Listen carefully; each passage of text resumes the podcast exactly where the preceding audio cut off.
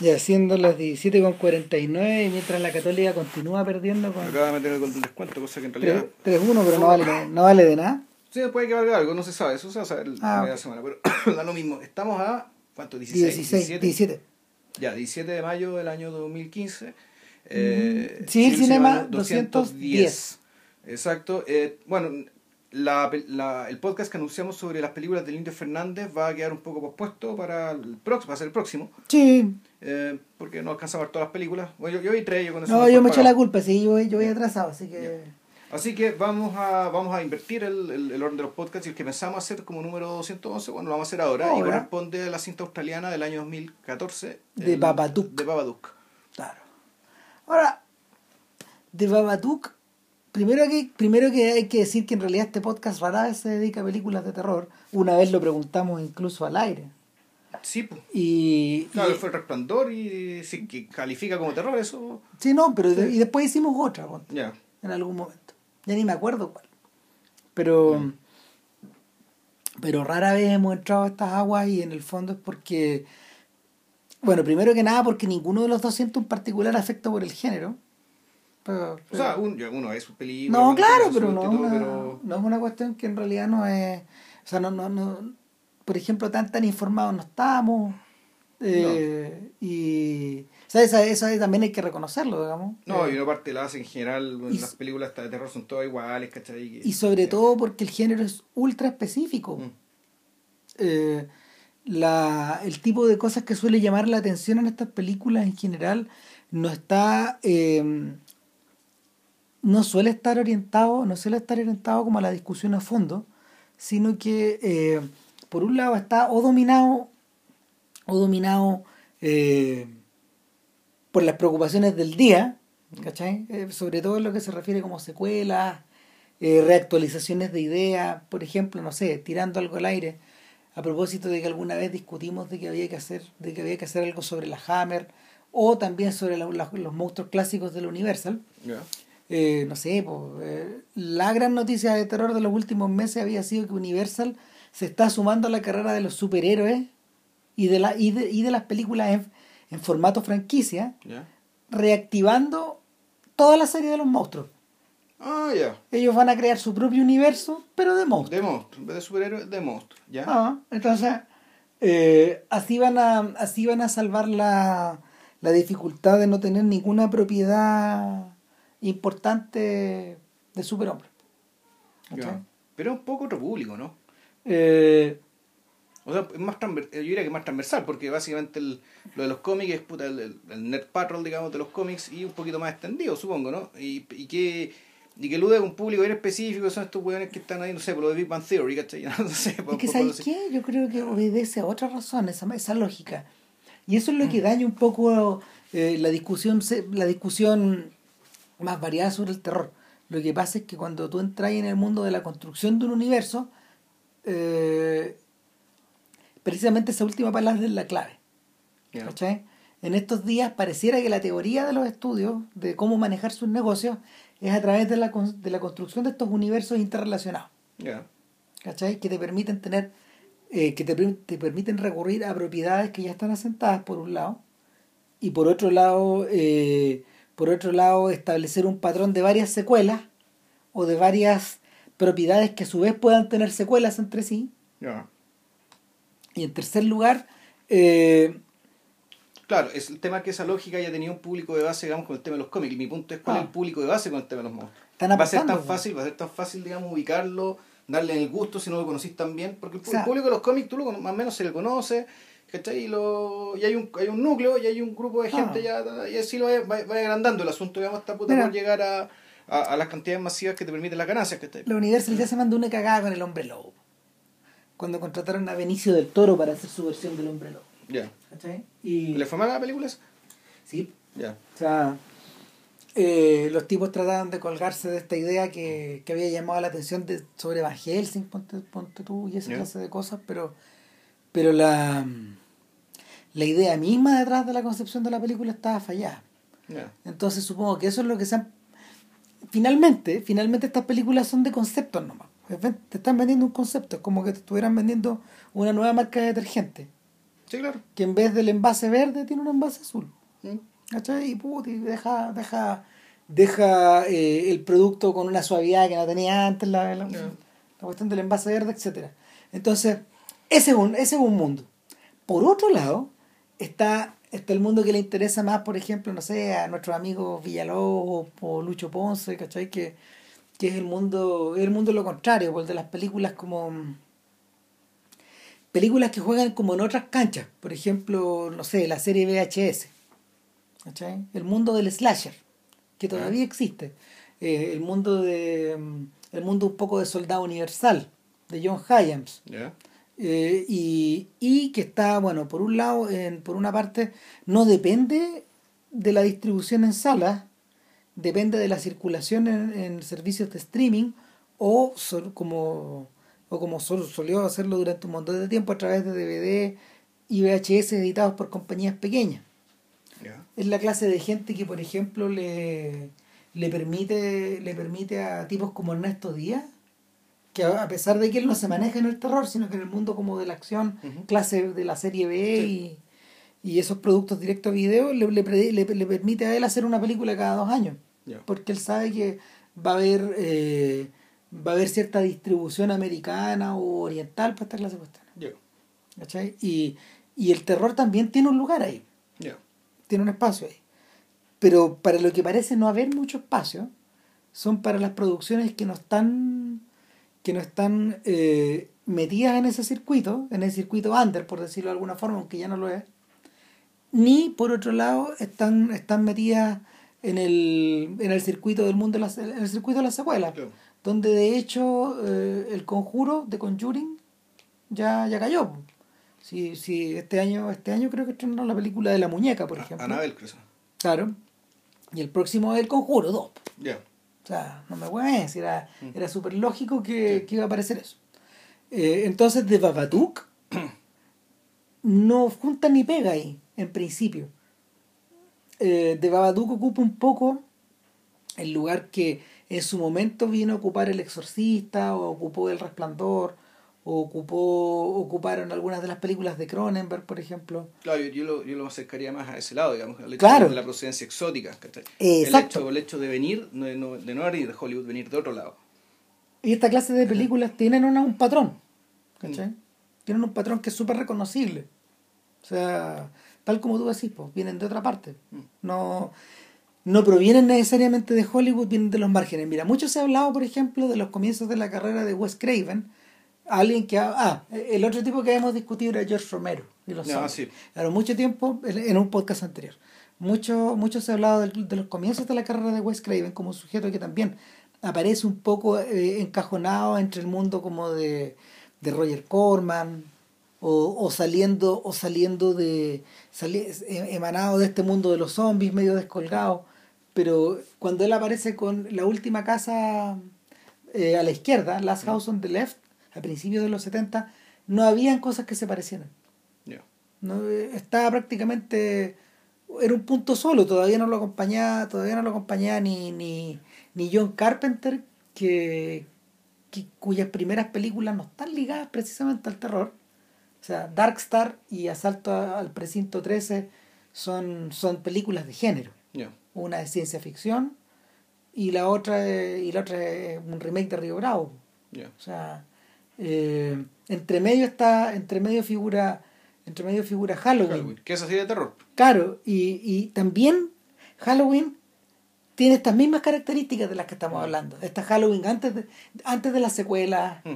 antes de antes cómo se llama de este mundo de, de este mundo donde donde la película de- donde la película de susto tiene un público eh, tiene una tiene un circuito de teatro tiene una mm, tiene un circuito de mm, tiene un circuito de fans que se que se pegan después como lapa esta clase de cosas ¿cachai? yo diría que de Baba- y lo interesante lo interesante es que eh, si uno vuelve a estas películas la refer- el punto de referencia siempre es psicosis. Psicosis es una clase de película que también es así. Cuya relación con, la, con, lo- con el resto de los filmes de Hitchcock eh, debería ser más evidente de lo que es pero también persiste por sí sola Bueno, es que de partida, Psicosis tiene. Hay una mitad, y eso es interesante, que, que, volvamos a Psicosis, que claro, la, del Babadook y muchas de las películas que mencionamos transcurren en casas avejentadas de madera, digamos, ¿cachai? Donde cada uno de los pisos supuestamente significa algo. ¿Cachai? Y en psicosis claramente la cuestión es así, pues, o sea, el, el, psicosis, estos son... En psicosis hay, hay, estadios de la mente humana, digamos, ¿cachai? Representados en cada uno de los pisos, digamos, y, en, esta, dentro de esta casa completamente avejentada, donde transcurre una parte de psicosis. Eso, eso, eso es interesante. Que, eh, y es muy raro que la gran parte de la trama de psicosis no transcurre ahí. No. Transcurre fuera. Las cosas más significativas sí transcurren ahí. O sea, lo que impulsa la trama, lo que impulsa la trama, el primer, el primer cuarto de la película transcurre en espacios abiertos, transcurre mm. en transcurre en Texas en el mm. En un mundo que, que es ajeno precisamente a esta clase de gótico americano al que nos estábamos refiriendo. Claro. Y es un poco lo que ocurre también en The Babadook. Claro, Babadook escogen una casa, que tú decís, viendo la película, tú dices, esto no, esto no parece Australia. No parece Australia en términos de, del clima, de la fotografía, de la construcción, de la arquitectura, de, de, esta casa en particular y el barrio en particular. El resto de la ciudad sí. El resto de lo que Adelaida. Se Adelaida. Esto transcurre en Adelaida, esto es, South, eh, South, South, Australia, Sud Australia, digamos, que es como uno de los estados del, del país. Mm. Y Y efectivamente la, la casa, Esto es una premisa bien buena porque la, la película escoge muy bien y está muy bien imbricada la trama, digamos, y el supuesto que está detrás de la película para que la casa tenga las características propias, digamos, del terror gótico. Lo que pasa es que esto, eh, tú a través de un sueño, tú te, tú te parten contando que hay una mujer que está soñando que perdió a su marido en un accidente de tráfico, de tránsito, digamos y que lo perdió justo el día en que iban a ser su hijo, que lo están llevando al, hospital. Así empieza la Así empieza. Claro. Claro, así empieza. Entonces, tú, te das cuenta, y largo la película te lo va refrendando, que la casa con tintes góticos en realidad es así, y está deliberadamente vegetada por los mismos ocupantes, sobre todo por esta mujer, digamos, que para conservar la casa tal cual estaba el día que pasó el desastre, digamos, que y por lo tanto, en el fondo, la casa es un museo.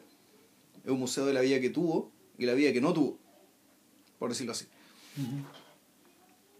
Entonces, el, a partir de este sueño, ya tú tienes esta información, aparece el otro gran actor de la película, el gran protagonista de la película, bueno, que es el hijo. Que un niño escogió, que un, que un niño que me recuerda un poco por los ojos separados que tenía, al, al niño enano del tambor. Ese tipo de mirada tiene. Sí, pero también tiene un poco la mirada del niñito de testigo en peligro. Esa eso, eso, esos, ojos, esos ojos grandes, eh, metidos, en una, en, metidos en una frente que es un poco ancha. Claro. Y, y, y, que de inmediato te...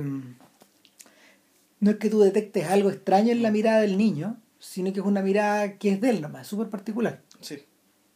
Claro, el problema es que el niño tiene la boca muy grande.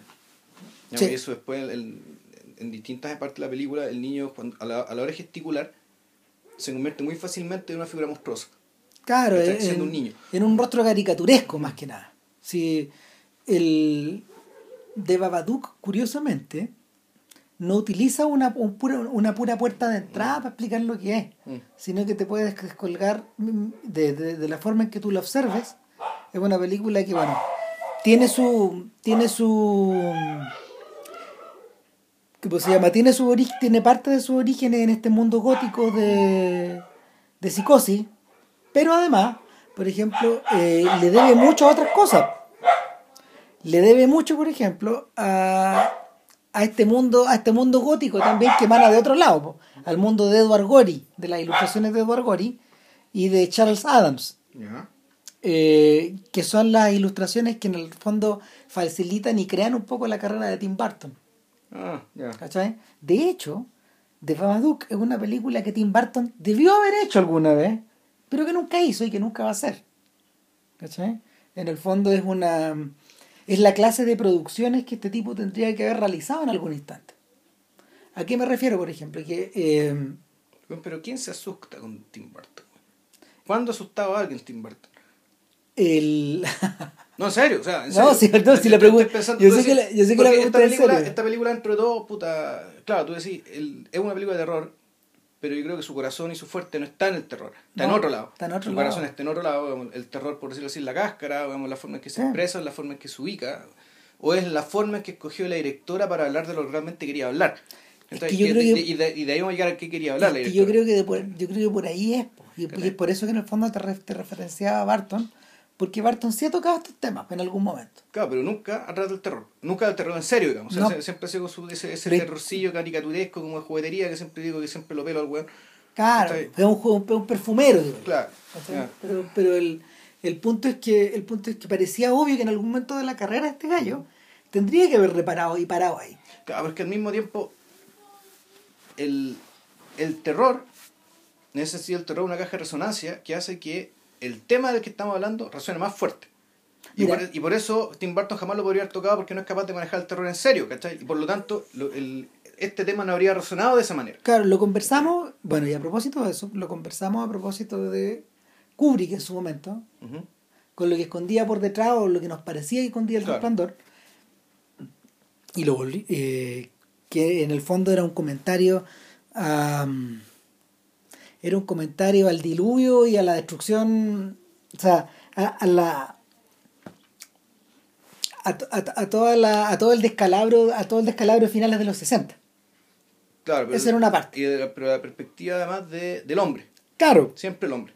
Un hombre, claro, un hombre inteligente, frustrado sexualmente, frustrado intelectualmente, frustrado familiarmente. tiene un cuestionamiento tremendo a su a su hombría, a su Claro. virilidad y un montón de otras cosas que en el fondo rodeaban a esta- a este estereotipo. Claro. El estereotipo de hecho del, del macho proveedor. Mm. Eh, en el caso de Romero, en el caso de Romero, esto funcionaba, pero eran evidentes los tintes políticos. Claro. Y uno por, y uno por década, entonces. Claro, y se iban poniendo cada vez más puntudos. Mm, No necesariamente más lograda la película, Claro. pero se iba poniendo cada vez más, Más puntuda la. más evidente, más- Claro, claro. era, era hasta el punto de que en algún momento eh, la lectura ya fue tan evidente que dejó de ser interesante. claro. Eh, en Bueno, en realidad, no necesariamente, porque fíjate que la cuarta película era como las pelotas, pero la quinta era harto No, si la- eh, Claro. pero eh, es ese punto, y de ahí, de ahí, pero es que de ahí agarra el tema de otra forma. Claro. Cuando se refiere ya como a la. A, la, al- a la tecnología, las redes sociales. ¿cachai? El panóptico, con todos mirándose con todos. Claro, es posible que no, no sé, el viejo ya llegara casi a los 80 años, pero nadie descarta que, que todavía tenga otra guardada. Sí. Ahora, eh, en el caso de en el caso de Babadook, eh, hay, barta- hay varias cosas que revisten esto. Y en el fondo, cuando uno ve la casa y cuando uno ve, eh, cuando uno se expone, digamos, en el prólogo a la tragedia familiar que tiene lugar ahí, y cuando uno ve la interacción entre la madre y el hijo en las primeras escenas, eh, se despiertan varias cosas. Uno, Mm. primero que nada, es el tema de la maternidad. ¿Cachai? El tema de la maternidad, el tema del lazo que existe entre el hijo y la madre, Claro, pero, etcétera. claro, pero partiendo de la base que una maternidad estresada, ¿cachai? Una maternidad, Claro, la maternidad exigía, estresada, exigía sola, po. Claro, exigía por el hecho de una- que... eh, Ella estaba tirando el, el- el carro sola. No, y no solo eso, sino que además está, en el fondo el cabro chico, por su solo, por su solo nacimiento, por su, por su sola existencia, Crea un problema. ya po. el culpable de la muerte del padre. Claro. ¿cachai? En el fondo, entonces, por lo tanto, hay un...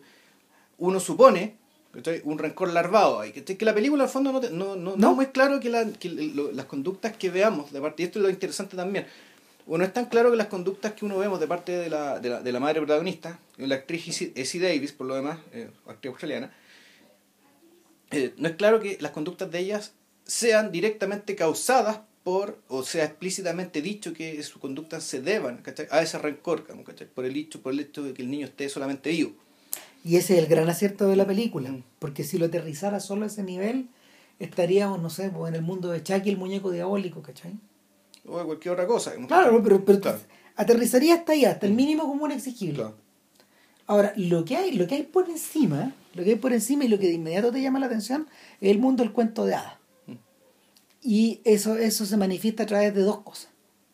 Uno, eh, de obviamente de la aparición del libro de cuentos que, que en el fondo eh, gatilla toda la historia. El libro que se llama El Babadook. Estos son- el, el libro en sí son los 40 mil dólares que Marion Crane tiene escondido en su equipaje, adentro de los, envuelto en diario, ¿cachai?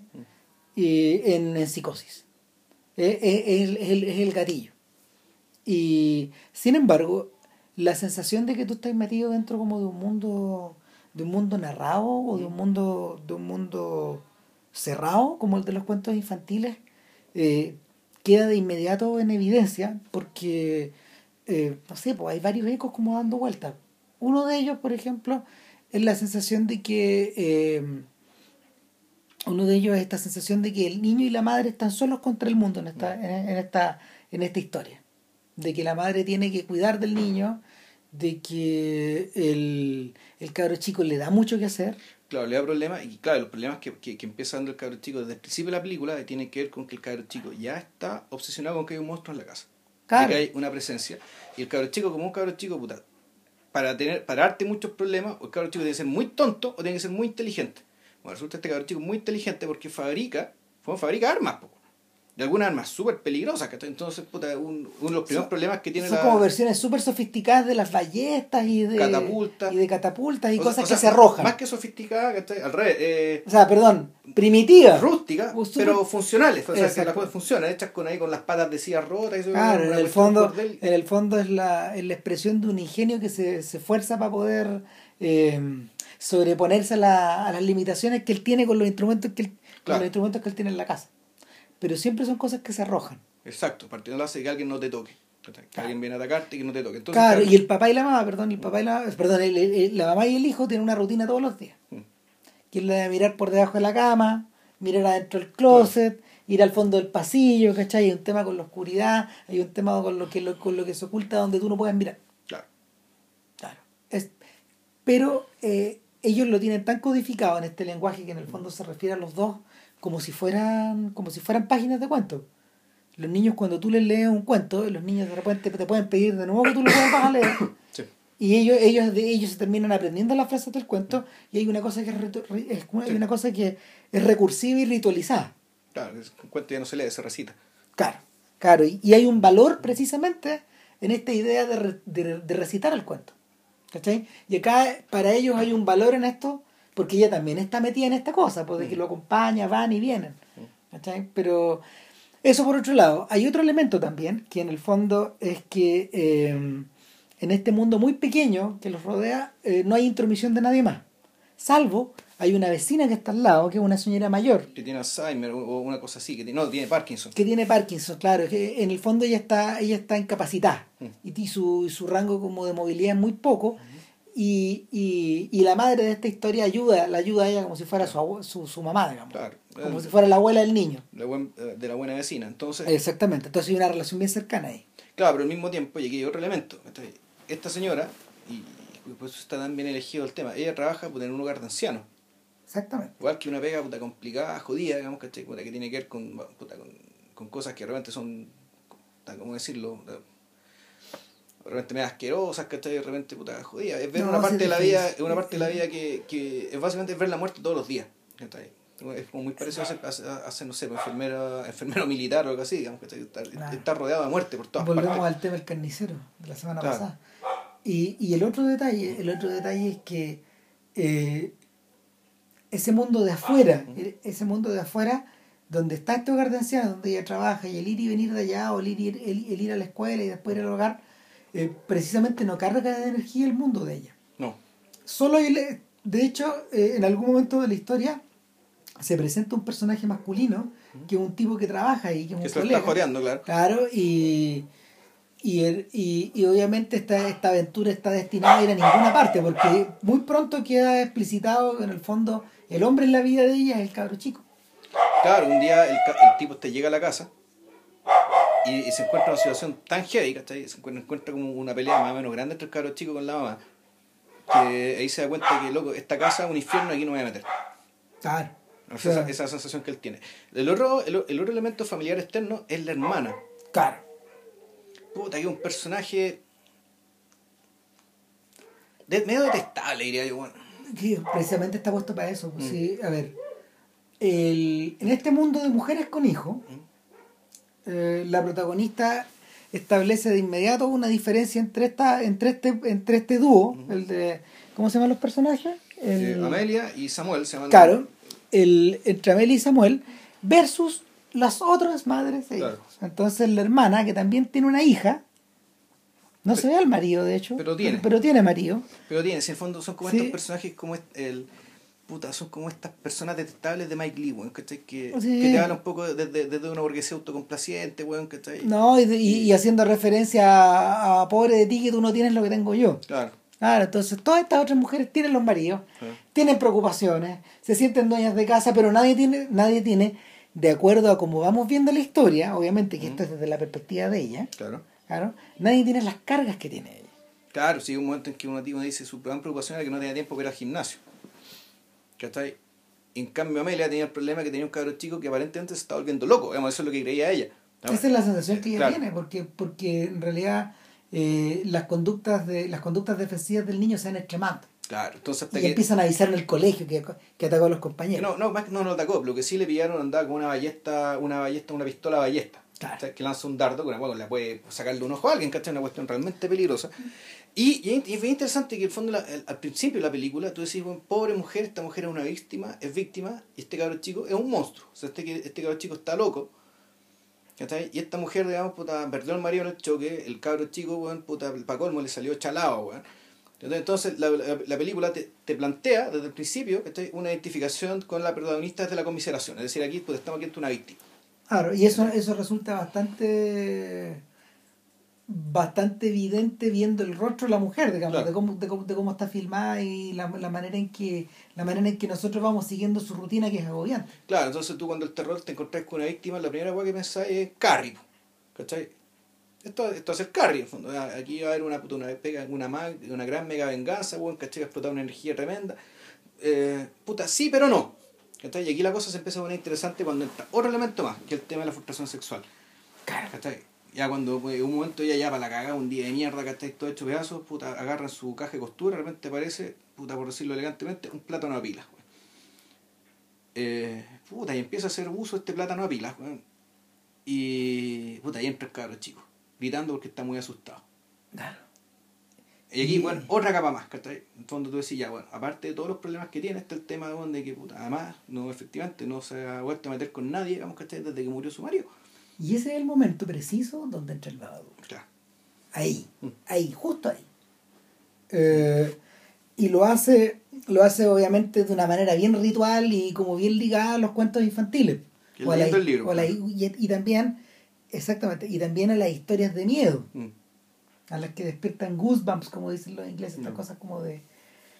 de la piel- te, te ponen la piel de gallina y todas esas cosas. Bueno, y, y es un libro, es un libro infantil que mm, cuando que ella descubre, que ella descubre en una en el en siempre estuvo en la casa, weón. bueno hay varias con- hay, está el varias claro, ahí ahí-. ¿Cómo, cómo mierda digo el libro? de ahí, de ahí las vamos, de ahí las vamos a, a abordar, pero, pero lo cierto es que el libro está ahí y tú lo abres y es un libro en blanco y negro. Claro, Es un libro que parece hecho a mano. sí. Eh, Con dibujos muy, muy precarios, muy, no, no, no, no, no mal, no mal dibujados, eran dibujos simples. Bueno, esa es la palabra. Claro, eh, simpleza. claro, es- son, mira, son, son tan simples como los dibujos que hacía, que diseñó Fritz Frelen para el inspector de la Pantera Rosa, por ejemplo. Gente con patitas de, gente con patitas como dibujadas como con un hilo nomás. ¿cachai? Como muy delgada, blanco y negro, ¿cachai? Eh, por otro lado, ahí, ahí vienen las referencias a Gori y a, a Charles Adams. El Babadook es un personaje que está vestido de negro, que tiene una capa negra, que tiene un sombrero de Es copa. un mago. Eh, En rigor, tú decís, claro, este Es un un, mago. pero es un personaje británico también de finales del siglo XIX. ¿cachai? También recuerda esta sensación del hombre, el, el hombres encapados, hombres que van, hombres que van en la noche, hombres que van solos. Claro. Pero, que, pero cuya capa además tiene como esta forma de murciélago. Claro. Como a la murciélago. Sí. Mm. Y, y es por eso también que yo pensaba en Tim Burton, porque cuando Burton revierte a dibujar, revierte a dibujar monitos, los que hayan visto Steinboy se van a acordar. En el fondo son, son gente que son, son, son figuras que son como pelotitas que tienen patitas. Mm. Y que y que se definen, se definen en sí mismas por la por los rasgos de sus expresiones más, más que por la forma que tienen. Y el Babadook es cualquier, es, es todo, eh, puede ser cualquier cosa, pero lo único que no, lo, lo- o sea, lo, lo único que no le falta es expresión, digamos. Claro. Y vas ojeándolo, y es un señor que es bastante simpático, me recuerda como los libros infantiles de finales de los 60. Por eso también pensaba en Maurice Sendak. Ya.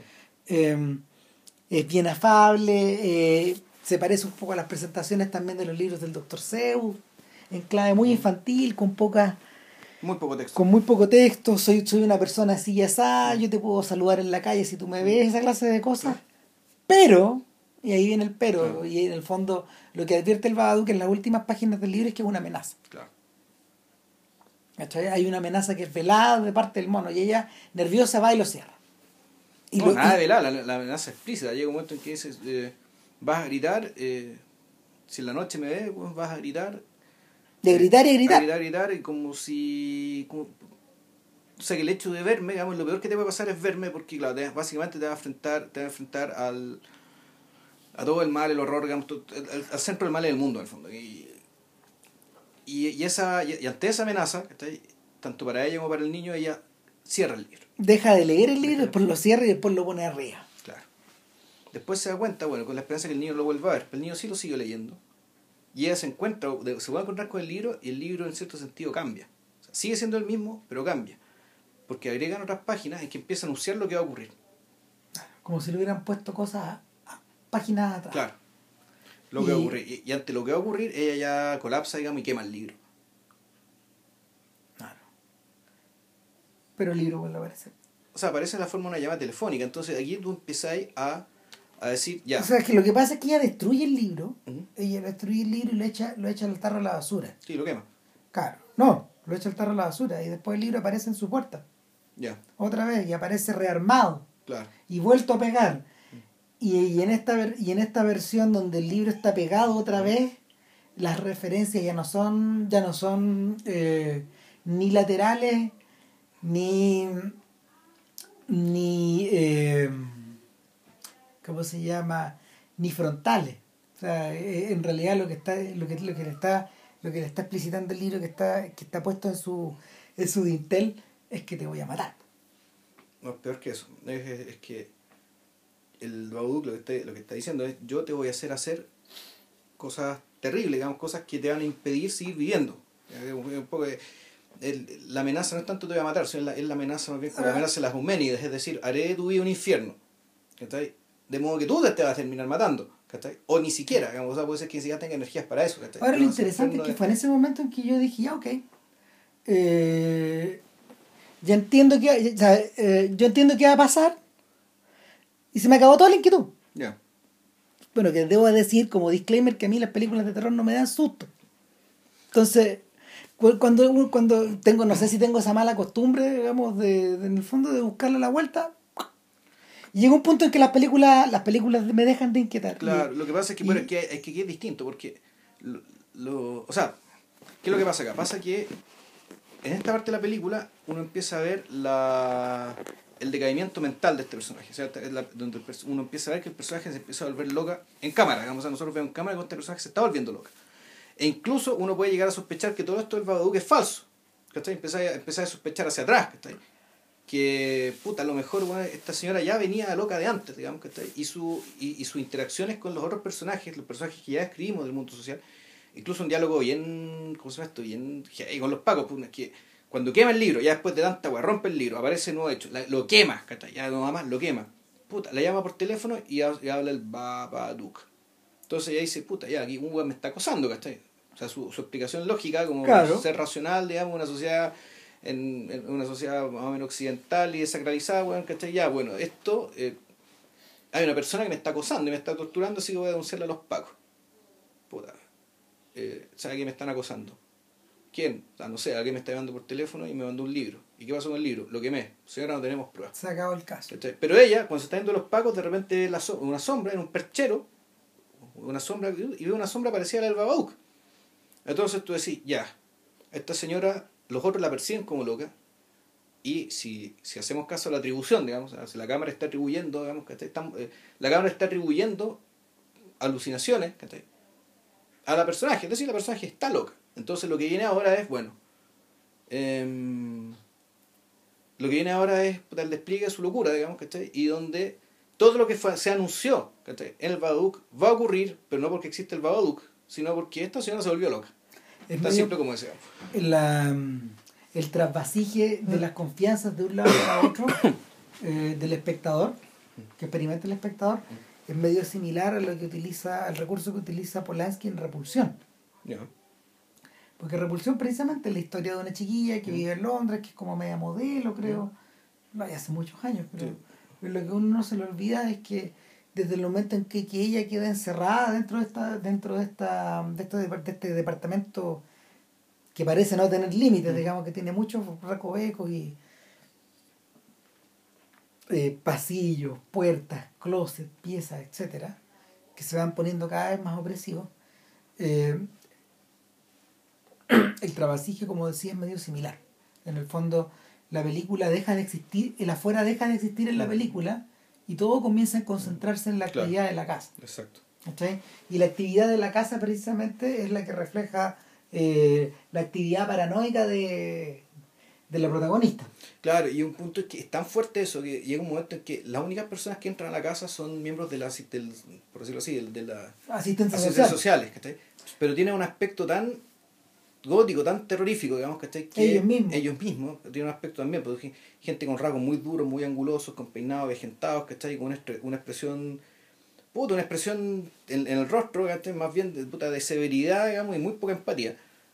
Pero que eso está hecho precisamente para que, para que la casa nunca pierda, y lo que pasa en la casa nunca pierda, ese tono, ese talante. Es decir, ah. para como que la casa, todo lo que se mete dentro de la casa lo convierte en, en algo eh, puta, terrorífico.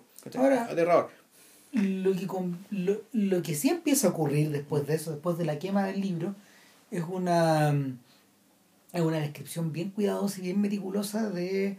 Eh, o, una, o una escenificación bien meticulosa de los rasgos, de, la, de, la, de los rasgos paranoides de alguien. Sí. Y el, el principal rasgo en este caso es la, es la, es la falta de sueño.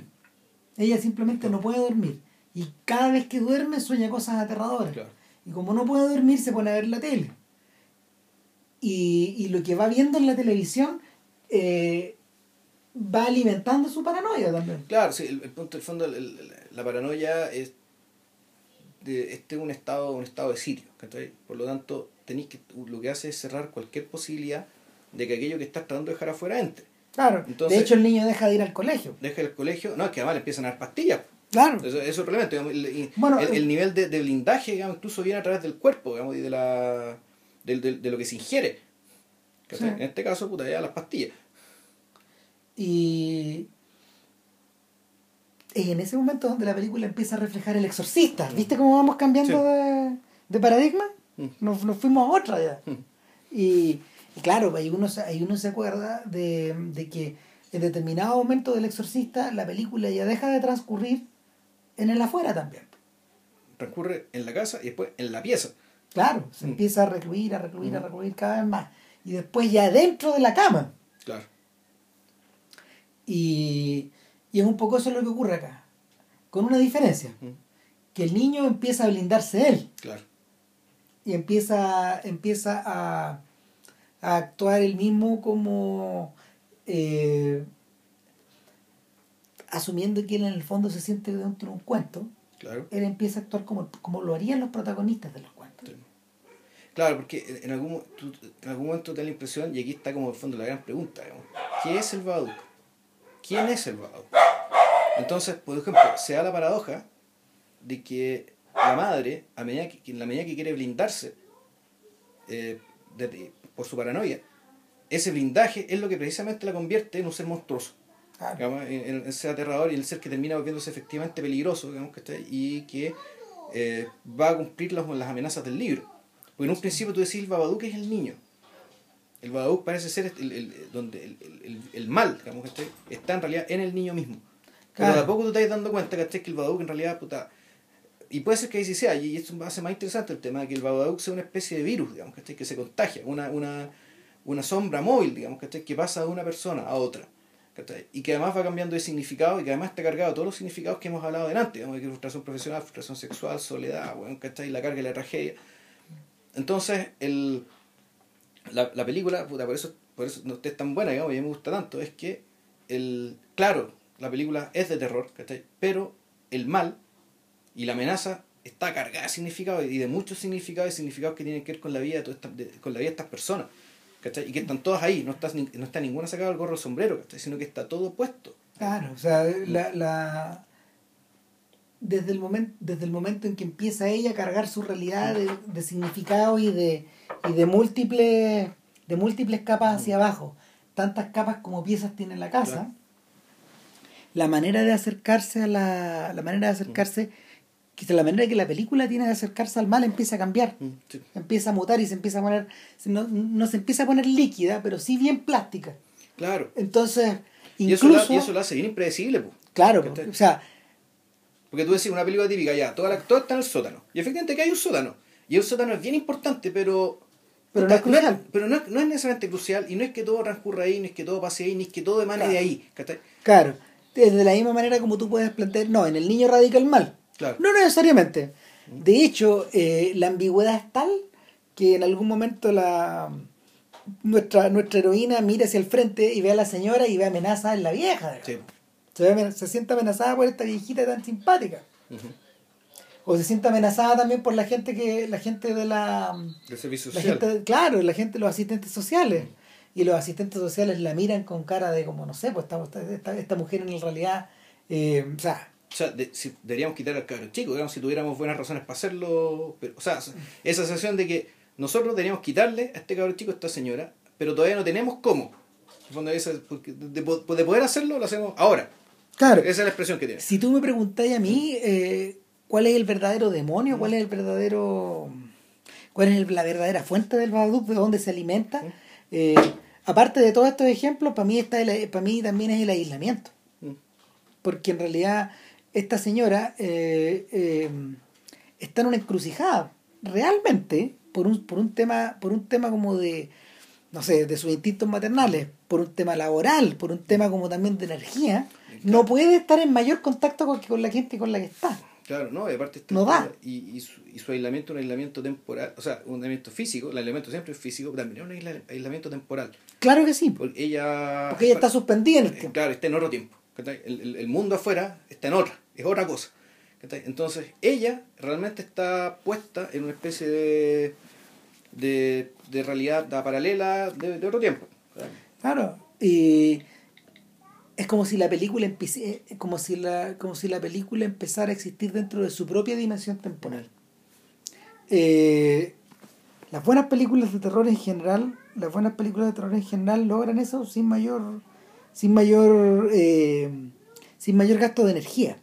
Y, y en este caso está, está conseguido de esa forma, ¿cachai? Eh, pongo por ejemplo yo me doy, yo recuerdo recuerdo la recuerdo la aparición la, primer- la primera aparición de, de Freddy Krueger en, en Nightmare on Elm Street en la primera y en Nightmare on Elm Street lo que es importante ya deja de ser en algún momento deja de ser eh, deja de ser la ambientación teenager deja de ser la es una buena película deja de ser la la forma en que mueren las víctimas y todo eso, sino que en lo que se concentra en esta idea de que ya los personajes son incapaces de diferenciar entre el mundo vigil y el mundo... Y, y la pesadilla, claro. Claro, y la pesadilla. Y todo se empieza a licuar. O sea, en el fondo, no, es que todo es pesadilla. Claro, es el punto. la realidad se, la realidad se licúa completa. Y se convierte en sí en una pesadilla. Es- la pesadilla te invade y te come tu vida. Es tan literal, es tan- es- eh, eh, esa sensación es tan literal que la muerte, que la, la, cla- la clásica muerte de Johnny Depp, que lo mete en el mundo del cine, él, es que el cabro está en, la muerte donde él está como acostado en la cama y como una batidora aparece desde, desde arriba de la pared ¿Mm? Freddy Krueger y lo bate, lo bate, lo convierte, lo licúa. ¿Cachai? Es así de, así de literal la sensación de la sensación de encierro que se empieza a producir. Ahora, bueno, en realidad yo lo, lo veía por el lado este de que yo siempre que me encuentro con películas como esta, digamos, de películas de terror y que parten de la premisa de que el mal siempre está dentro, siempre parte adentro. Uno se acuerda, yo me acuerdo no sé, de la, de la pionera de la Slasher, pues, que es la masacre en Texas. Sí, claro.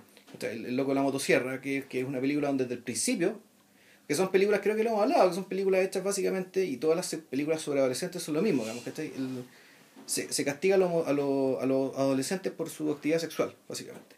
A los cabros lo ponen, bueno, puta, los matan. Y después aparece alguien y los mata. ¿cachai? ¿Por qué? Para andarlo poniendo. Entonces es la base del slasher. Pero ese no es el mal, ¿cachai? No. El mal tiene que ver con puta, con las envidias, las rencillas, las peleas, ¿cachai? La mala onda, la mala fe, ¿cachai? Y en, y en el caso de la, del, del, del loco de la motosierra, había, era un grupo de cinco, de cinco cabros, si mal no recuerdo, donde había uno que era andaba en silla de ruedas. ¿Cachai? Y en torno a ese personaje había una onda muy rara, ¿cachai? Mm. Y una onda que era, que era más o menos podría, ¿cachai? Claro. De, que, de que este grupo de amigos, al fondo, no eran amigos. Por lo tanto, como no eran amigos, ¿cachai? Puta, fueron puta, masacrados, digamos, ¿cachai? Fueron divididos y masacrados. Eh, salvo uno, básicamente. Nunca, nunca falta, digamos, ¿cachai? Pero, en- eh, eh, pero ya ahí está uno se da cuenta que el, el fondo para que esta cuestión funcione ¿cachai? y para que haya para que el terror tenga sentido y no sea pura pura pirotecnia el terror tiene que reflejar un mal que ya está en las personas o que está en los colectivos que está en la familia el- en cambio en cambio esta película esta otra película el conjuro que es una muy buena película ¿cachai? Yo no estoy tan de acuerdo. es una muy buena película de terror yo me cagué de susto No, que si yo, oh, tío, lo mismo no, yo, yo la vi No, no, me, me pareció, me, me pareció que estaba bien, pero en realidad, en realidad yo me, me, me bajé del tren después del primer tercio cuando dije ya no se la jugaron. No. O sea, es que bueno es que la el conjuro es precisamente una película donde el mal realmente está afuera o mejor dicho está en la casa Porque esta, esta familia es una familia que no tenía ni un problema, nada, nada, nada, nada, nada, sino que aquí lo importante era lo paranormal por per se. Claro, la diferencia ahí es que el- la diferencia con el conjuro es que el conjuro se plantea como un filme histórico. Ya. Sí, además, algo que pasó. Exactamente, pero donde la historia pesa y la historia está expresada en la fotografía, la historia está expresada en el museo, de, en el museo De esta familia. De la, de la que los exorcistas sí. tienen, ¿cachai? Sí. Hay una. Hay una. mm, ¿Cómo se llama? Hay una sensación eh, perceptual y al mismo tiempo hay una sensación física de que importa, de, de- de que importa que. de que está probada la existencia de este mal. ¿cachai? Eh, y el y eso eso la, eso la pone un poco aparte Claro, de- claro, lo que importa en realidad es que este mal sí existe y, y no- y Exacto. no importa su procedencia. Existe. exacto hay que combatirlo Hay que combatirlo, punto. Claro, en, ese sentido, en ese sentido, el conjuro, por ejemplo, es súper distinta al exorcista. El exorcista no precisa de eso. No precisa de la. Aun cuando está basada en un caso real, pero Sí, está bas- de está hecho- en una novela que a su vez está basada en un caso real. De hecho, el exorcista, el exorcista está basado en el mismo caso, en un caso que los protagonistas del conjuro solucionaron. Sí, Sí. Sí, claro. La- el, uno de los protagonistas del conjuro es uno de los tipos que en el fondo participó en ese exorcismo del año 1900 no sé cuánto. Pero ¿No está asociado con los jesuitas, el exorcismo también de la historia real? Mm, Bueno, una mezcla de distintas cosas. Pero el, pero, pero sí está descolgado de por ahí. Lo que pasa es que Peter Blatty, él estudió en colegio jesuita, Sí. está muy cercano al, al- a, esa orden, digamos, y por lo Ah. tanto, pero bueno, da, da lo mismo. Pero, pero esa, esa es la diferencia básica Claro. respecto de las otras. Mm. Y, es- y es por eso que el conjuro también es un filme de época, pudiendo haber transcurrido ahora. claro. Porque en general para este género esas, esas diferencias no son no son no son como se llama eh, demasiado claves No, claro. salvo que eh, Salvo elementos como, no sé, pues las ciertas dificultades tecnológicas para comunicarse, Claro. que te van a hacer complicar las cosas, pero claro entonces eso pasa eso pasa eso pasa en particular en esta cuestión pero en la en el en el Babadook la en el Babadook la impresión de la impresión de que está empezando a ser ro- está empezando a ser rodeado por fuerzas que se están se, se alimentan y se retroalimentan en sí mismas. Y de la, se, se, alimentan- se vuelve cada vez más de- intensa Claro, pero son fuerzas que están, y ese es el tema, digamos, que son fuerzas que están dentro de los personajes, Sí. pero y, y que claro, que tiene pero que al mismo tiempo tiene esta, esta, esta idea de que puede ser que se estén moviendo una de otra, en el fondo tiene esta, esta lógica más o menos plástica, como decía Cristian. Ah. Que el, el, el asunto puede, puede entrar por distintas formas, digamos que puede tomar distintas formas, puede aparecer de distintas y te formas. permite hacer muchas cosas a la vez por ejemplo eh, cuando ella empieza a visualizar el Babadook y lo- y empieza como a, a concebirlo de alguna forma en una, en una de las piezas eh, y, y este se empieza a estirar alrededor de la pieza y cubriéndola de oscuridad Claro. como si fuera una sombra negra o las inmensas alas de un vampiro Claro. Eh, uno, por ejemplo, piensa en la forma en que mm, en la forma en que eh, Guillermo del Toro trató de solucionar estas mismas sensaciones en estas dos películas en español. O sea, en la realidad en las tres. En Cronos, en, En el, el espinazo del eh, diablo, en y el laberinto Espinazo del Diablo Fauno, y en el laberinto del fauno. Y, en, y en- en el caso particular de, de Guillermo del Toro hay una progresión hacia lo fantástico. Mm. Y en esa progresión hacia lo fantástico, la sensación de que tú estás perdiendo el con- de, de- de que el cineasta está perdiendo el control y se está convirtiendo en un juguetero es cada vez más intensa. Y, y, el, y es precisamente porque el, en la medida de que va avanzando de película en película, la sensación del, la, la- la percepción del mal y la, y la representación del mal se empiezan a volver la misma cosa. Y, y por ejemplo, el laberinto del fauno finalmente es como una obra barroca nomás. Sí, ¿cachai? En comparación sobre todo con el espinazo del diablo, donde está todo logrado. sí. Eh, le preguntaron a la directora, que re- recién, recién le mencionamos el nombre, Jennifer Kent. Jennifer Kent. Le preguntaron, ya vamos a hablar de ella, digamos. Eh, le preguntaron a la directora eh, cuál era la idea detrás de esto, y en el fondo ella dijo, eh, bueno, que ape- apegarse como a los recursos súper básicos del horror clásico, es decir, mostrar lo menos posible, sugerir la lo, más, lo más posible, y es por eso que eh, el Babadook es un. Los efectos del Babadook no están producidos con CGI, están producidos con stop motion. Ah, eh, y es interesante, porque en el fondo lo que tú tienes es una especie, es una especie como de, de entidad que está también frente a la cámara física. Hay, hay algo, hay una entidad física que está, que está frente a la cámara y que en el, y que en el fondo eh, toma, una, toma una corporeidad que tú puedes percibir. Claro. ¿cachai? Y, y ahí es donde ahí es donde justamente no sé pues uno encuentra ese parentesco con las películas de Del Toro y, y la manera en que el propio Del Toro se ha fugado de, de, de, de- de algo que en realidad podía podía darle más peso a su cine también tú tú fíjate que hiciste además en ese eh, no sé cuánto viste la película hiciste también la conexión con con Peter Jackson que a mí también se me había ocurrido. Sí, con Brain Dead. Exactamente Sí. o Dead Again como le llaman los gringos y, y, y en Brain Dead pasa exactamente lo mismo. A pesar, o sea, si uno le quita los elementos cómicos, los elementos esperpénticos, el monorrata de, Sí, el mono rata de Sumatra. de Sumatra y todas esas cosas, digamos, eh, y te concentras en lo que ocurre dentro de la casa, con este hijo de su mamá, que en el fondo... Porque era un eh, adulto. Claro, es un adulto, pero que es incapaz de, es incapaz de impedir que la madre... Le coma eh, la vida, en el fondo. y, que, Sí. y, y en el fondo y para poder revertirlo eh, después de la mordida de- después de la mordida del mono del mono rata él la encierra en el sótano En el sótano, claro. claro y encerrada en el sótano eh, la madre no sé pues, adquiere proporciones gigantescas. Mm. se convierte en un monstruo Sí, que como un monstruo de Wall, no sé, pues, según donde Wall demuestra a la mamá, una cosa claro así. se sí. convierte en un monstruo el señor de los anillos Claro. en el fondo Claro. prefigura un poco esta esta idea de que hay algo que se, se convierte en un dragón en una cosa así y, y, se- y finalmente la energía es tan grande que penetra la casa misma y la casa misma, el monstruo queda atrapado en la casa y en el fondo la casa se transforma en el cuerpo del monstruo. Claro. Y ahora, de Babadook no, extremo, no, no, no llega a esos extremos, pero sí te provoca la sensación de que, de que esta corporización del mal eh, no tiene no, sí, sí, ah, no, no tiene no tiene mm, no, ¿cómo se llama? no debería poner no debería tener es tan poderosa que no hay, no hay capacidad de, poner resistencia Claro, pero tiene, tiene el poder de los insectos. En el fondo, eh, cuando una vez yo estaba conversando con un hermano de la logia y le decía, bueno, en realidad, hablando, bueno, de que bueno, nosotros los seres humanos, bueno, puta, evolutivamente sacamos la cresta a todos los animales de la creación, que porque ta, ta, ta, ta, ta, y cosa que es cierta, y por eso que lo distinguimos cuando queremos, que sí, o sí, pero los, insectos no, sea, nosotros estamos, pero hay muchos más insectos que. Y, y, y- y esos insectos tú no los puedes destruir porque si los Cientos de millones. cagada, cientos de millones. Y bien, tan felices como de nosotros, y, y, y claro, pues bien, bien en otro plano de existencia.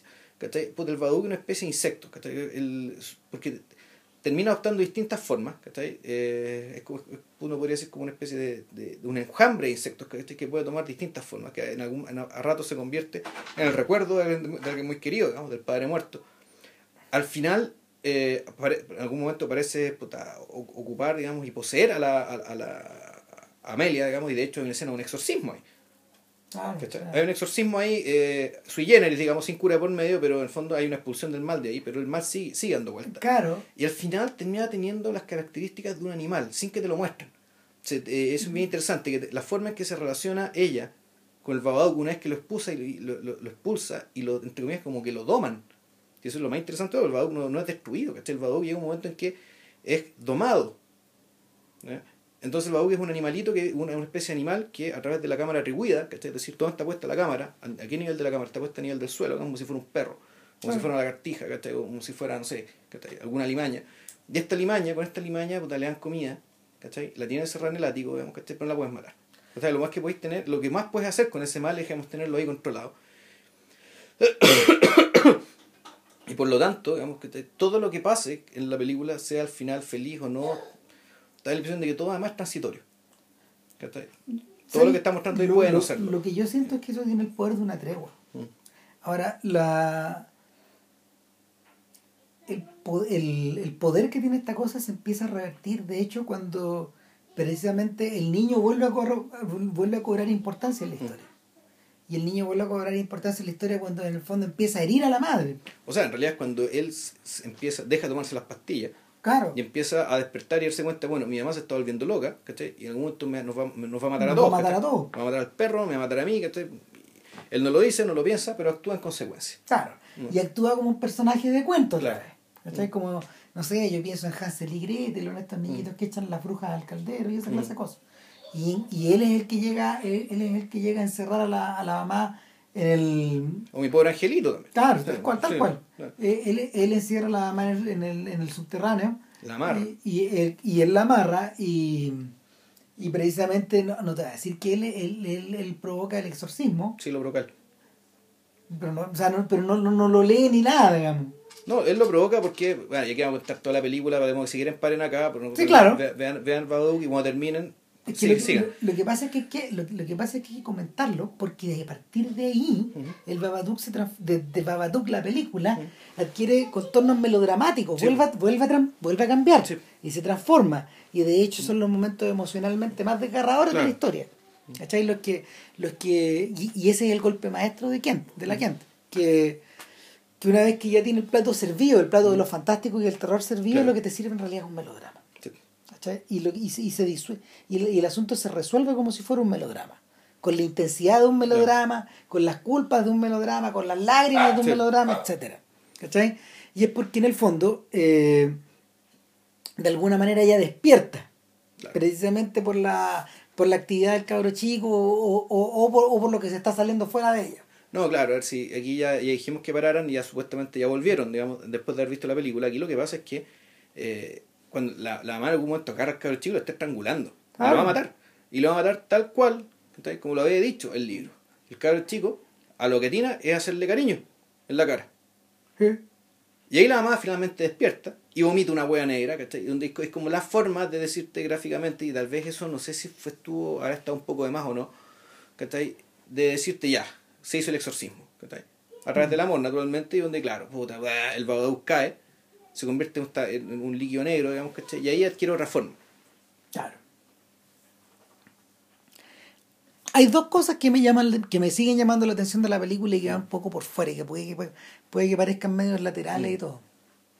Una eh, es que la la mecánica de atracción y repulsión que en el fondo la madre siente respecto del hijo está mucho más desarrollada que en una película común y corriente.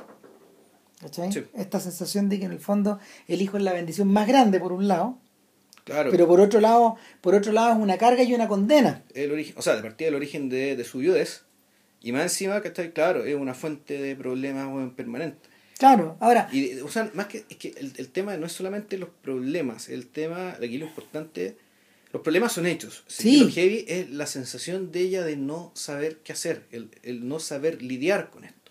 Y a eso iba, porque lo, lo, lo que en general suele estar caracterizado en películas de este mm. tipo es el conflicto y los mm. hechos. Claro. Ahora, cuando uno, por ejemplo, penetra en el exorcista y la veis desde, la ves desde ese punto de vista, lo que tú tienes también es una madre que tampoco sabe qué hacer. Y, se enfrenta y se enfrenta a una, una disyuntiva primal. Claro, pero con la diferencia no sabe qué hacer porque la cabra ya está poseída.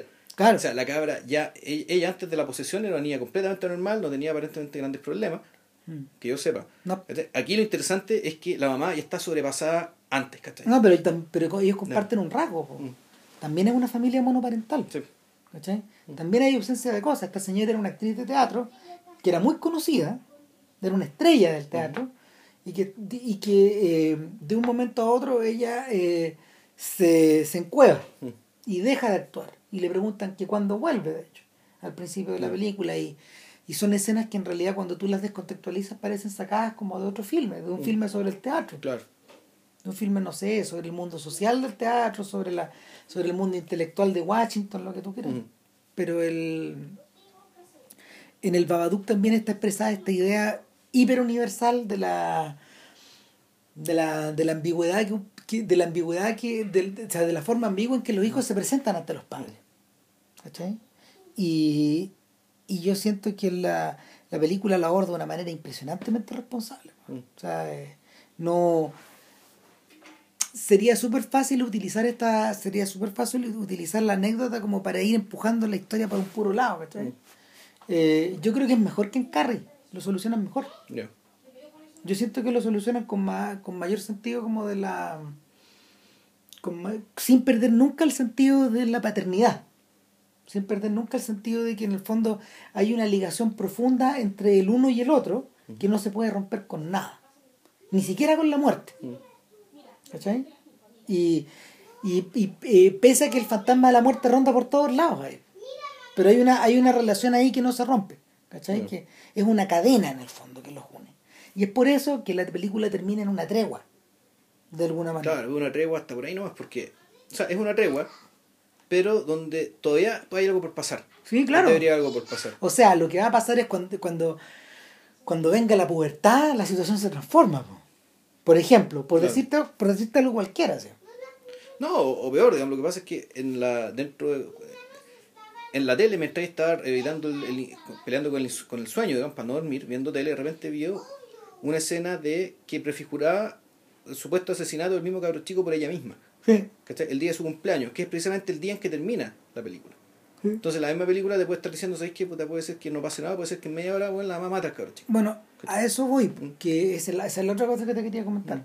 La relación que el Babadook tiene con la con lo, con lo audiovisual. Mm. Con lo, con, con lo audiovisual, con lo visual y con los iconos. Eh, y, con la, y con los elementos iconográficos que la película tiene.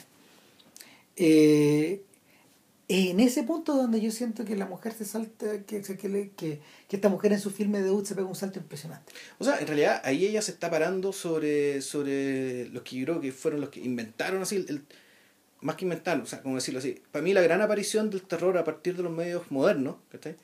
El, el anillo, perdón, el aro.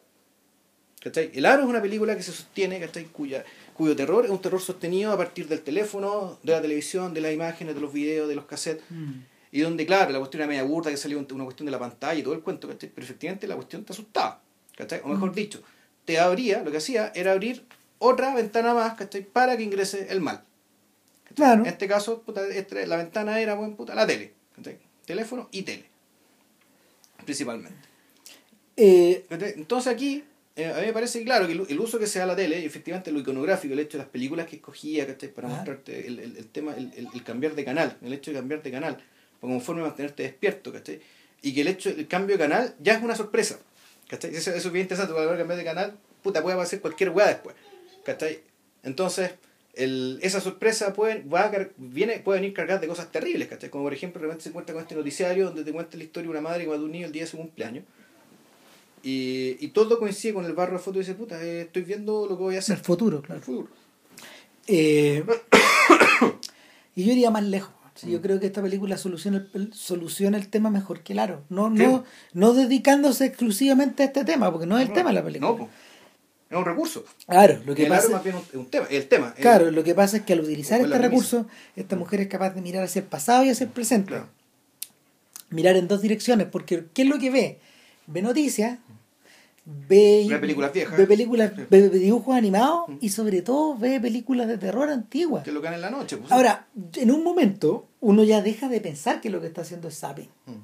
Lo que estamos viendo es aquí es lo que, lo que, lo que le pasa en la cabeza, adentro. ¿Cachai? Hasta, eh, es otra manera de licuar la realidad. Es una, una especie como de, es una especie como de paranoia integrativa. Donde en el fondo lo que tú tienes, lo que, lo- lo que tú eres y lo que tú observas se convierte en la misma cosa. ¿Cachai? Y, y es por eso, es por eso que la. Es por eso que la. mm, eh, es por eso que es por eso que la película te lleva tan fácil a ese terreno si y, y o sea, al, al terreno al, al terreno como de la al terreno como de esta suerte como de fantasía de fantasía de horror ¿cachai? o esta- o esta fantasía eh, ¿cómo se llama? o esta, fant- o esta sugestiva fantasía ¿por qué? porque de hecho si, si el Babadook si el Babadook no hubiera entrado como un simple libro que esa es la puerta de entrada Sí.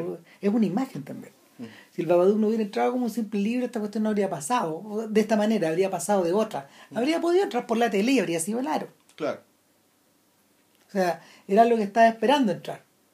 O, o esperando gatillarse. Claro. O algo que ya se había gatillado qué tiempo ya. El, el, el gran misterio, uno de los grandes misterios del resplandor, para las personas que, para las personas que en realidad se empiezan a familiarizar con la película, es el momento en que mm, Jack Torrance se vuelve loco. Y, y eso es debatible de muchas, de muchas formas. Hay gallos que dicen, no sé, porque desde el momento en que lo vemos observar a la madre y el hijo metiéndose, metiéndose al, a este laberinto que se forma con, con, En el jardín. con ¿no? árboles en el jardín y uno lo ve a él y él tiene una cara distinta. Yo diría que es antes todavía, es mucho antes, cuando, cuando este tipo en el fondo firma el contrato. Y él le dice, sí, yo soy una persona que no tiene problema para quedarse solo, eh, circunstancias de que nunca ha hecho eso. De que va y después le dice a la mujer, no, si yo esta pega nunca la hemos tenido, pero bueno, va, va a ser más o menos de esta forma. ¿Cachai? La enfermedad estaba ahí desde antes, estaba incubada. Estaba esperando el cambio de switch o el cambio de situación o el cambio de temperatura para poder gatillarse. Claro, o sea, e- eso es cierto. O sea, ya tomar una decisión así ya implicaba cierta insanía. Claro, cierta, cierta propensión al desastre. Mm. O estar impuls Ser en el fondo el arquitecto de tu propio desastre. ¿Cachai? Y, y eso es lo que late detrás de cada, de cada decisión que ella toma en el Babadook. Sobre todo, por ejemplo, en, el, en la relación que ella tiene con la hermana. Que en algún momento ella. En algún momento las hermanas, eh, muy breve, son como tres escenas las que tiene la hermana. Hay un momento donde ellas conversan y son hermanas.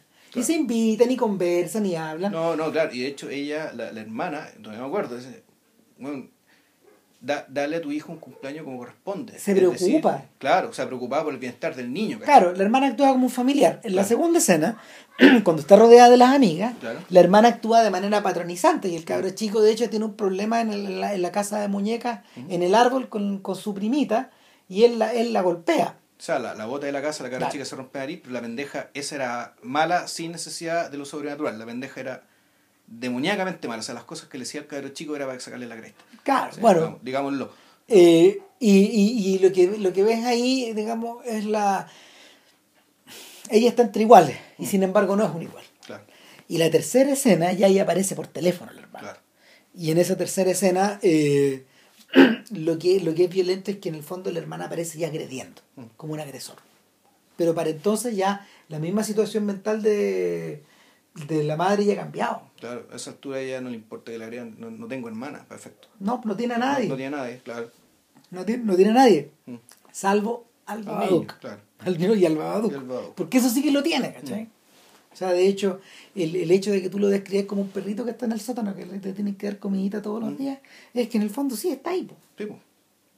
¿Cachai? Es, el- es lo que los gringos llaman el elefante dentro de la pieza. po. ¿Cachai? Los Mm. temas que no discutimos claro, y que están literalmente bajo tierra. claro. Encerrado la en el subterráneo. Bajo la alfombra. Es interesante, fíjate que, que Jennifer Kent, eh, no hemos hablado nada y en realidad ella una, es una realizadora que no es joven. Eh, estuvo nueve años con este proyecto.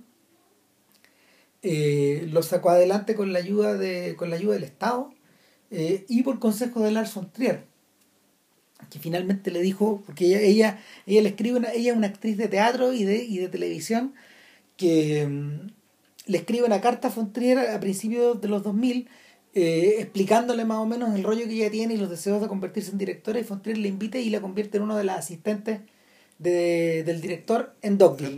Así, así hizo una suerte de práctica.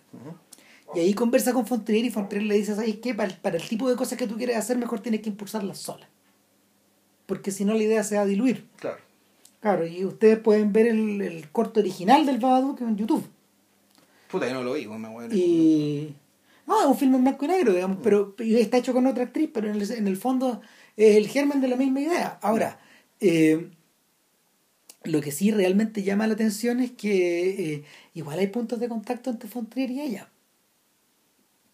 Eh, sobre todo, sobre todo en la en la manera en que Fontrier eh, es algo que es algo que parece que no, no fuera demasiado evidente, sobre todo en la manera en que Fontrier, por ejemplo, se acerca a la se acerca a estas historias a estas historias que a estas historias como icónicas o estas historias que tienen forma prehecha en el fondo. Mm. Porque eso es el Babadook también. O sea, cuando tú, por ejemplo, observas a Dogville, es una historia que en el fondo viene cargada, una historia que viene cargada y los pasos, eh, los pasos a través de los cuales la protagonista va llegando, va llegando la, a la resolución de su, a la resolución de su problema son lógicos finalmente. Pero eso, claro, pero eso es tan así o más bien un efecto logrado por el hecho que hay un narrador. Que porque el narrador, efectivamente, el narrador que te el, el narrador el que te va dando la forma de que esta es una historia cerrada o un cuento, ¿cachai? O una fábula, Es, que, es, que, es que, mira, obsérvalo en el conjunto de la obra de Fontrier. Piensa, por ejemplo, si vamos retrocediendo desde el, desde el presente hasta el pasado, esa es la misma forma en que está narrada la eh, Nymphomaniac. Mm. Nymphomaniac, en el fondo, la estructura que tiene, episódica, y conducida por una, una narradora que en el fondo está espiando algo, y, y, que es una estructura que está un poco heredada de las historias del Marqués de Sade. O Fanny Hill, no sé. O de Fanny Hill, o esa clase de literatura, tiene una estructura previa. Y la película es súper fiel a esa estructura. De la misma manera que eh, en Melancolía, en Melancolía, esta historia del fin del mundo corresponde a esta clase de estructura. Es que son dos historias. Sí, pero, pero aún así aún así está previamente estructurado, la caja está hecha. Lo, interesante es que, claro, lo que pasa es que igual el desafío, el desafío es que, eh, dado que la estructura está hecha y no vas a innovar ni sorprender con la estructura, la gracia es que cada capítulo tenga una intensidad fuera de lo común. Claro, esa es la idea. Cuando ir, ir, encapsulando las cosas y que las, que las cápsulas, que las cápsulas de esta historia que ya tienen su estructura y su orden establecido, que, que dentro de cada cápsula haya algo, una especie de explosión hay algo único, hay algo y finalmente, finalmente eso mide cuán fuerte o cuán débil es Fontrier en esta pasada. Claro. ¿Cachai? En Melancolía de repente funciona. Fue, débil, ¿no? Fue, débil, claro, pero por ejemplo en Anticristo no fue nada débil. No, pues, ¿Cachai? Pero la estructura exactamente corresponde a la caja de, de esta clase de películas.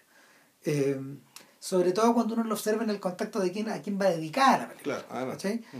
Eh, y lo mismo ocurre también eh, siento yo, yo creo que en la, en la más clásica de sus historias, que es Dancer in the Dark. Claro. Bueno, también, después tú también la, Breaking the Waves también tenía historia, tenía, tenía intertítulos, bueno, que en fondo fueron los capítulos de una novela. Y donde también el, había como una casi competencia, como de cuál, cuál de las unidades tenía las escenas más fuertes, Más, más dramáticas, más intensas. Claro, la, en, en, en, en, esa película en particular las unidades combatían entre sí. Mm ese es el recuerdo que tengo. Sí, no es así. Esta película hace 20 años. Es así. Y en el caso del Babadook, yo creo que el todo está más bien integrado, pero donde ella triunfa. Es, que además es muy plástica. la forma en que la, cosa va es que tiene que serlo, Da la característica misma, digamos, que tiene el Babadook como ente maligno, digamos, que está contagioso, que va tomando distintas formas, que se va apropiando de las, de las personas, que tenéis que hacerla, no, no puedes estarla dividiendo en capítulos, que Tiene que ser un fluido, esto tiene que ser fluido, tiene que ser tan fluido como la conducta del Babadook. En el caso, los, los gringos, por ejemplo, suelen suelen eh, suelen, ¿cómo se llama?, acercarse a esta clase de cosas de otra manera a través de las películas de posesión, por ejemplo. Mm donde en el fondo el, el, elemento que te va poseyendo, pienso en el enigma de otro mundo, de John Carpenter. Se va trasladando de lugar en lugar, del perro al sujeto, del sujeto al otro sujeto, ¿cachai? Y, va, y te va mm, como un virus. Mm. Por, eso, por eso la comparación entre el Babadook y el virus eh, es tan llamativa. Pero para los gringos no, los gringos no manejan también esta otra estructura. Y, y, es por eso que les interesó tanto la película y los sorprendió tanto. Pues este, este filme apareció prácticamente como, un, como una película de cine arte. Nadie se esperaba que el Babadook tuviera este, tuviera este eco. O sea, no me extrañaría de hecho que los gringos estuvieran ideando una forma como de... Es lo mismo que pasó con Evil Dead. Cuando, cuando uno ve el primer Evil Dead, que es bastante simple pero es muy efectivo, se transforma en otra cosa que Evil Dead 2, que es un remake de la 1. no me extrañaría que los americanos estuvieran tratando de encontrar una forma de, de poder hacer ellos el Babadook. Mientras Kent se va a hacer lo que ella quiera, digamos. Sí, claro. ¿Cachai? Pero, o sea, yo creo que esa, esa sería como la puerta más lógica, que ella no lo hiciera. Pero el- el- la sorpresa fue tan grande que la película no fue comprada prácticamente por ningún mercado. Si todo esto se ha difundido a través de Blu-ray, DVD y Y, descarga, y, y pirateo, sí. no va a llegar a Chile. Pero, pero la película ya está disponible desde hace meses. Sí, claro. Eso. Nada, pues véanla. O sea, yo creo que es, no sé, yo encuentro que es muchísimas veces mejor que, que El Conjuro. Sí, no, es mejor que el conjuro. Es muchísimo mejor. O sea, lo que pasa es que a mí el conjuro me asustó mucho. O sea, como película de terror yo me cagué de asusta. Yo creo que se llama Lo Siniestro, que como película era como las pelotas, pero efectivamente. eh, no era tan como las pelotas en realidad, pero era mediocre, ¿cachai? Pero efectivamente lo, lo que te asustaba, te asustaba, ¿cachai? Y, y bien. Esta película no asusta tanto, ¿cachai? Pero en realidad, volvemos a lo mismo, esta película no se trata de eso. ¿No? Está hablando de otra cosa, y por lo tanto, efectivamente, el terror es un amplificador ¿cachai? de lo que decía Ramírez, de este melodrama que a su vez, eh, que, un, que, un, que un melodrama que está cargado de, puta, de muchos sentimientos muy encontrados ¿cachai? que, han que fueron canalizados y expresados a través del terror. Pero esto es una película de terror, o sea, una, o sea, es una película de terror, pero una- no es una película para asustar a la gente, es una película para, para, para hacerla pensar respecto de su propia vida, respecto de, de su vida como padre, su vida como hijo, ¿cachai? Puta, Tal cual. lo, lo toca todo eso. O sea, la capacidad de, la capacidad de la capacidad a su vez que el Babadook tiene de poder, de poder, eh, tal como el, tal como la alimaña de la película, irse transformando en tu cabeza es muy grande. Eh, sí. De hecho, y, y en realidad, y el libro de Babadook que aparece ahí, yo, yo lo tendría en la casa, o se lo compraría pero feliz, es una obra de arte Es muy bonito. es realmente muy bonito y espantoso al mismo tiempo. Sí. Pero bueno, o sea, esas cosas a veces van juntas. Sí, eh, ya bueno, vean el Babadook. Y- Eh, y y, bueno, y la próxima semana el Indio Fernández Tal cual. y después Mad Max. Sí. Pero es el doblete de Mad Max 2 y Mad Max Fury Road, que son las que como que importan de verdad. Ya, Eso. ok. Nos vemos. Chau. Que estén bien, chao.